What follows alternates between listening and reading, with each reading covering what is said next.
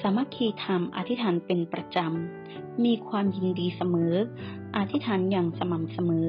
ขอพระคุณพระเจ้าในทุกกรณี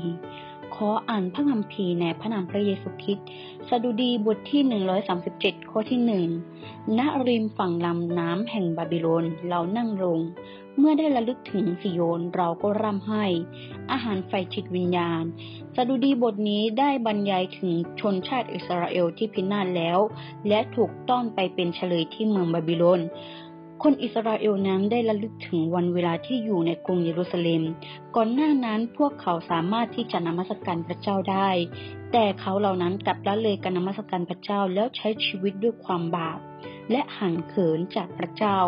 และบัดนี้ถูกจับเป็นเฉลยและสูญเสียอิสรภาพไป พวกเขาจึงได้รู้ว่า ใจของเขานั้นต้องติดอยู่กับพระเจ้าและระลึกถึงพระองค์ทุกเวลา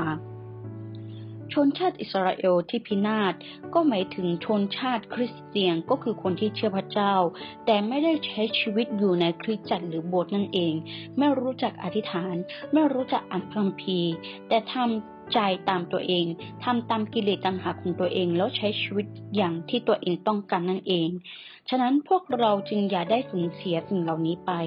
แต่ให้รู้จักทนุถนอมความเชื่อนี้ไว้ เหตุการณ์โควิด -19 นั้นทำให้เราสามารถมาเข้าร่วมคิดจักร มาประชุมอย่างมีคนจำกัด ไม่สามารถมาได้ทีละเยอะๆ เพราะมันจะทำให้เราแพร่เชื้อกันได้ แต่สิ่งสำคัญคือ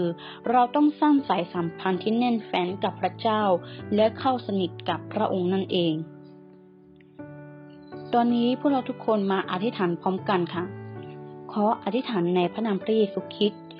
พระเจ้าเที่ยงแท้แด่ผู้เดียวที่ยิ่งใหญ่ ที่ยกย่องหน้าเคารพสักการะ ข้าพระองค์ทั้งหลายขอบพระคุณสรรเสริญพระองค์ ท่านเป็นพระเจ้าผู้ยิ่งใหญ่ทรงสร้างสิ่งสารพัดทั้งปวง จัดเตรียมสถานที่แวดล้อมอย่างดีให้เราอยู่อาศัย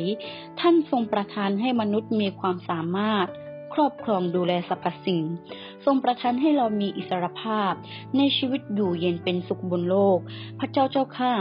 สันติสุขที่พระองค์ทรงประทาน เราจะทนุถนอมพระคุณพระเจ้า ใกล้ชิดนมัสการพระเจ้าอยู่เสมอ นับพระคุณและลึกถึงความดีงามของซิโยน ขอพระคุณพระเจ้าทรงคุ้มครอง สถานการณ์โควิด -19 ค่อยๆ ดีขึ้นจำนวนคนร่วมกันประชุมผ่อนคลายลง เราสามารถกลับมาประชุมที่โบสถ์ได้อีกครั้ง พระเยซูเจ้าค่ะ หวังว่าทุกงานของพระเจ้าสามารถดำเนินไปอย่างรับรื่น เขาประเสริฐจำเริญทุนขอพระองค์ทรงนำทรงช่วยเหลือพวกเราและทุนขอให้พระองค์ทรงรักษาเราจนกว่าถึงวันนั้น ก็สามารถรวมตัวกันที่ริมทานแห่งชีวิตสดใสเรากับคริสตัน